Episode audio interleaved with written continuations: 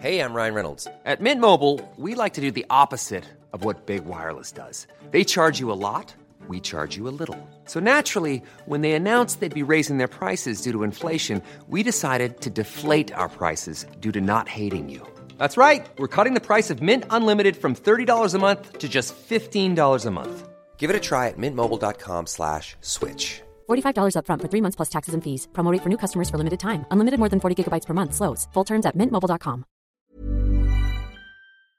Nous allons provoquer l'effondrement de l'économie russe. Ces mots, ils ont été prononcés par le ministre français de l'économie, Bruno Le Maire, il y a quasiment un an. Un an donc, au début de la guerre en Ukraine, lorsque les pays occidentaux, que ce soit la France, les pays de l'Union Européenne plus largement, ou encore les États-Unis, ont commencé à imposer des sanctions économiques à la Russie. Mais alors, un an après, vous l'aurez remarqué, l'effondrement n'est pas là. Alors, où en est la situation concrètement aujourd'hui? Les sanctions contre la Russie sont-elles efficaces? C'est ce que l'on va voir et c'est donc le sujet à la une des actus du jour aujourd'hui. Un format que l'on fait, je le rappelle, pour tous les nouveaux, chaque jour du lundi au vendredi, que ce soit sur YouTube ou alors aussi euh, directement en podcast, donc sur Spotify, Apple Music, Deezer ou n'importe quelle application euh, de podcast. Alors je vais pas rentrer dans les détails de toutes les sanctions, on va quand même commencer par un petit rappel de ces sanctions euh, principales menées par les pays occidentaux contre la Russie. D'abord, premièrement, l'Union européenne n'achète plus de pétrole ni de charbon à la Russie, qui forcément donc a un impact puisque la Russie perd un client important. Autre sanction que l'on peut noter, plusieurs banques russes ont été euh, exclues du système mondial d'échange bancaire qui s'appelle SWIFT. Alors SWIFT, sans rentrer dans les détails, c'est un système très important aujourd'hui dans l'économie mondiale et dans les échanges financiers, notamment pour les pays occidentaux. Et donc l'exclusion d'un certain nombre de banques russes laissait présager un ralentissement d'un certain nombre d'activités, notamment euh, des activités donc financières. Mais donc vous l'aurez compris, l'effondrement de l'économie russe tel qu'il avait été euh, présagé par euh, le gouvernement français ne s'est pas passé puisque euh, l'année 2022 a été au contraire assez profitable à la Russie. Et d'après les prévisions, l'économie russe devrait même connaître une croissance de 0,3% cette année. Petit aparté au passage là-dessus, quand on parle de croissance ici, on parle de croissance du PIB, donc du produit intérieur brut, qui calcule donc la richesse produite dans un pays. Cet indicateur, il a des avantages, mais il a aussi beaucoup de défauts, notamment dans le fait que, eh bien, il ne prend pas en compte les éléments positifs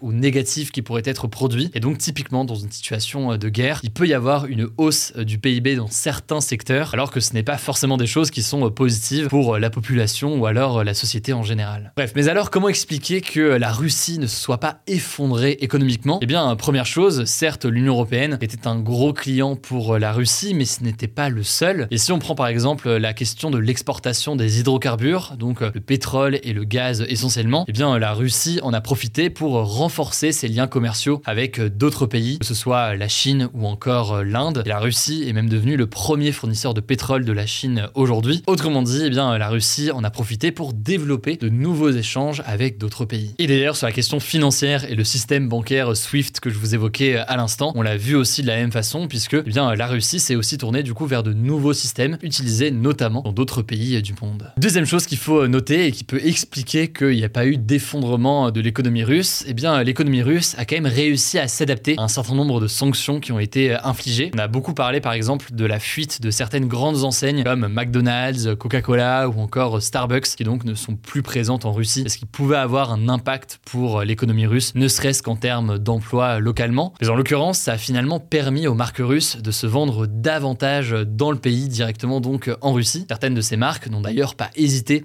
à copier des codes visuels des marques d'origine, mais donc en reprenant finalement de même tel ou tel secteur. Bon, et troisième chose qu'il faut noter, malgré les sanctions, eh bien, des produits occidentaux sont quand même toujours importés en Russie, notamment via des pays tiers. On peut penser par exemple à la Géorgie ou alors à l'Arménie, euh, qui peuvent revendre en fait certains produits directement à la Russie. Ainsi, euh, du coup, il est toujours possible aujourd'hui dans certains magasins russes de trouver du vrai Coca-Cola, euh, par exemple. Évidemment, hein, là-dessus, c'est pas le fait de pas boire du Coca-Cola ou de ne pas aller au McDo qui provoquerait l'effondrement de l'économie russe, mais là-dessus, simplement, c'est intéressant de que certaines sanctions ont été euh, contournées comme ça. Bon, mais cela dit, on peut pas dire que l'économie russe va mieux depuis le début de la guerre en Ukraine. En effet, certains secteurs sont très touchés aujourd'hui euh, par les sanctions, comme par exemple le secteur technologique. En effet, la Russie est très dépendante des pays occidentaux, comme les États-Unis ou encore certains pays de l'Union européenne, pour la fabrication de certains composants électroniques. Et donc aujourd'hui, le développement de ce secteur est pas mal à l'arrêt en ce moment. La Russie a également dû faire face à une grande fuite des cerveaux, puisque entre 50 000 et 70 000 professionnels russes de l'informatique ont quitté le pays dès le mois de mars 2022, selon l'Organisation russe des communications électroniques. Et tout cela donc n'a pas forcément d'impact immédiat, mais ça pourrait avoir un impact et des conséquences à long terme en matière d'innovation ou alors de développement de cette industrie en Russie. Mais alors, une fois qu'on a dit tout ça, combien de temps est-ce que la Russie peut tenir euh, ainsi? Eh bien, ça fait même pas un an que les sanctions ont été euh, mises en place, mais elles pourraient avoir un plus gros impact en fait à long terme, surtout que de nouvelles sanctions ont été prises euh, récemment. Par exemple, après un premier embargo sur le pétrole brut en décembre, c'est désormais tous les produits pétroliers raffinés, donc transformés, ne peuvent plus rentrer dans l'espace européen et l'impact de ces sanctions eh bien, ne pourra être mesuré que dans quelques mois, donc on verra ce qu'il en est avec les nouvelles sanctions. Et enfin, il faut savoir que certains indicateurs importants pour mesurer l'économie d'un pays, comme par exemple les données du commerce extérieur. Je rentre pas dans les détails euh, là-dessus, mais c'est des données qui ne sont plus publiées par la Russie. Et donc aujourd'hui, c'est très difficile d'évaluer précisément la situation économique du pays, puisque on peut imaginer que la Russie communique uniquement sur les bons chiffres et sur les chiffres positifs de euh, l'économie russe. Au passage, sur ce sujet, on évoque l'impact là sur la Russie, mais on pourrait aussi d'ailleurs tenter d'analyser l'impact en France ou alors à l'échelle de l'Union européenne de ces sanctions imposées contre la Russie. C'est un autre sujet qui est important. Je pense qu'on aura l'occasion d'en reparler dans ce format euh, des actus du jour. En tout cas, ça me semblait important de faire euh, un point sur ce sujet quasiment un an jour pour jour après le début de la guerre en Ukraine. Je vous mets des liens en description si vous voulez en savoir plus et je vous laisse tout de suite avec Blanche pour les actualités en bref.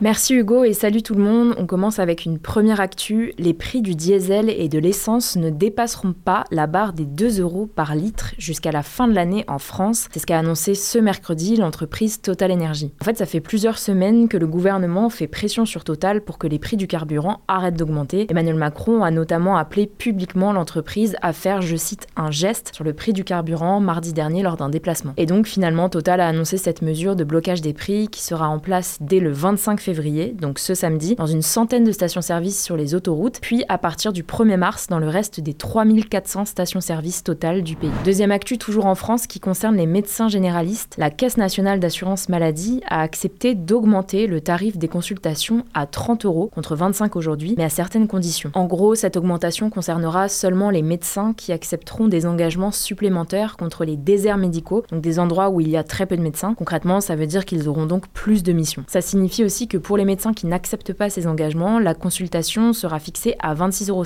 car en fait, l'assurance maladie avait déjà proposé d'augmenter d'un euro cinquante le prix de la consultation, donc de 25 à 26,50 euros, ce qui avait été jugé comme une provocation par les membres de la profession. Bon, en tout cas, cette annonce, ça satisfait pas du tout les syndicats qui veulent une augmentation de la consultation à au moins 30 euros, voire 50 euros, sans qu'ils aient à signer de nouveaux engagements. Bref, l'assurance maladie et les syndicats doivent avoir signé la nouvelle convention médicale mardi prochain au plus tard. On vous tiendra au courant. Troisième actu, trois associations de défense de l'environnement ont décidé d'attaquer en justice la banque BNP Paribas pour sa contribution significative au dérèglement climatique. Concrètement, elles demandent à la banque d'arrêter de soutenir financièrement des projets d'énergie fossile qui sont extrêmement polluants. Selon ces trois organisations, qui sont donc les Amis de la Terre, Oxfam France et Notre Affaire à tous, ce procès va être historique car c'est la première fois dans le monde qu'une banque commerciale va devoir rendre des comptes devant la justice pour son impact sur l'environnement. Alors côté BNP Paribas, le discours est assez différent, vous vous en doutez. Dans un communiqué du 24 janvier, la banque disait être un leader affirmé du financement de la transition énergétique et face à ce procès, BNP Paribas a affirmé, je cite, regretter la voie contentieuse plutôt que la voie du dialogue. Quatrième actu, en 2022, la France est devenue le premier consommateur de poulet en Europe, dépassant l'Allemagne et l'Espagne, avec 15 poulets par an et par personne en moyenne. Cette augmentation de la consommation de poulet est notamment liée à l'inflation, puisqu'avec la hausse générale des prix, les Français se sont tournés vers la viande la moins chère, qui est donc le poulet. Le truc, c'est qu'une part de plus en plus importante du poulet qui est acheté en France vient de l'étranger. En 2022, c'était un poulet sur deux. Et ça, ça inquiète énormément les éleveurs français qui ont peur de ne plus réussir à vendre leur poulet parce qu'il est souvent un peu plus cher que ceux venant de l'étranger. Cinquième actu rapidement, c'est désormais officiel, les chaînes TF1 et M6 gardent le canal 1 et le canal 6 de la TNT. C'est ce qu'a annoncé ce mercredi l'ARCOM, une sorte de gendarme de l'audiovisuel. Pour ceux qui n'avaient pas suivi, en fait, le milliardaire Xavier Niel, qui est à la tête de Free, avait pour projet de récupérer le canal 6 de la TNT pour créer une nouvelle chaîne appelée 6. Il voulait créer, je cite, une marque mélangeant à la fois l'information, la création originale et la musique. Il prévoyait notamment le retour de la série Plus belle la vie. Son projet n'a donc pas convaincu et TF1 et M6 restent sur la 1 et la 6.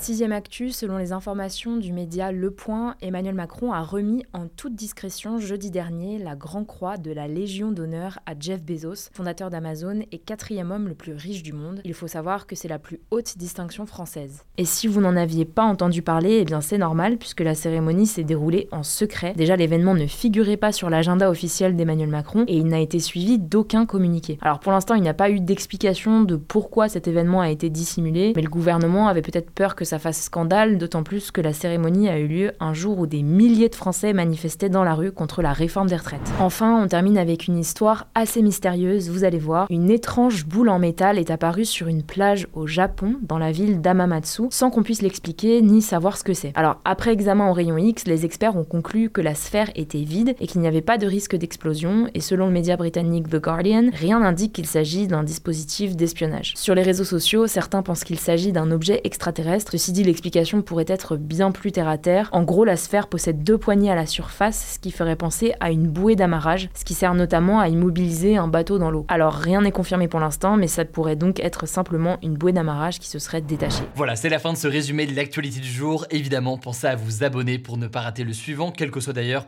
l'application que vous utilisez pour m'écouter. Rendez-vous aussi sur YouTube ou encore sur Instagram pour d'autres contenus d'actualité exclusifs. Vous le savez, le nom des comptes, c'est Hugo Décrypte. Écoutez, je crois que j'ai tout dit. Prenez soin de vous et on se dit à très vite. Small details are big surfaces. Tight corners or odd shapes. Flat, rounded, textured, or tall. Whatever your next project, there's a spray paint pattern that's just right. Because Rust new Custom Spray 5 in 1 gives you control with five different spray patterns. So you can tackle nooks, crannies, edges, and curves without worrying about drips, runs, uneven coverage, or anything else. Custom Spray 5 in 1. Only from Rust